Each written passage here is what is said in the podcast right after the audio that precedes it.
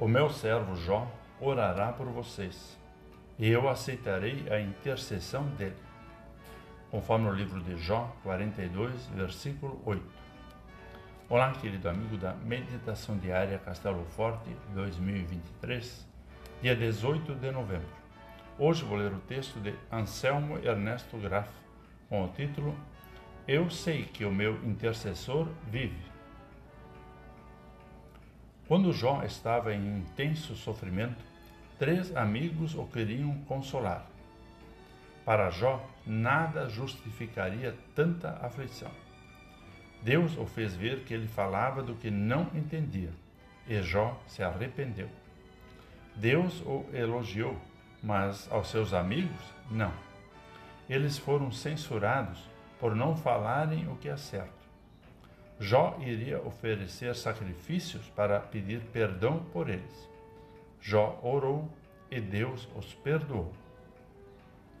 Deus inocentou Elifaz, Bildade e Zofar.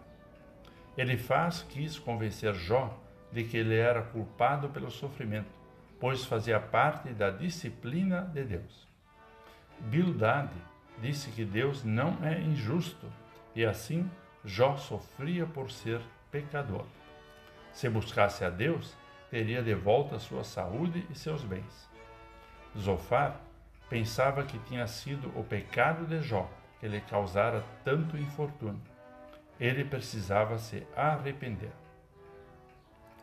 Os amigos de Jó queriam convencê-lo de que o bem e o mal resultam de a pessoa ter agradado ou não a Deus.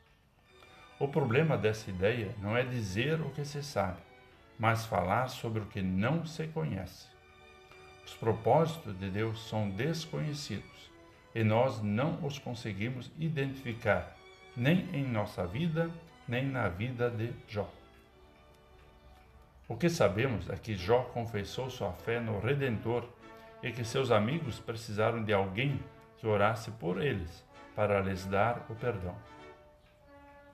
Cremos que o nosso intercessor vive, Jesus Cristo, e que ele já ofereceu o sacrifício e vive a orar por nós, para nos perdoar de todo o pecado, inclusive de falar do que não sabemos, também dos inescrutáveis, mas graciosos juízos de Deus.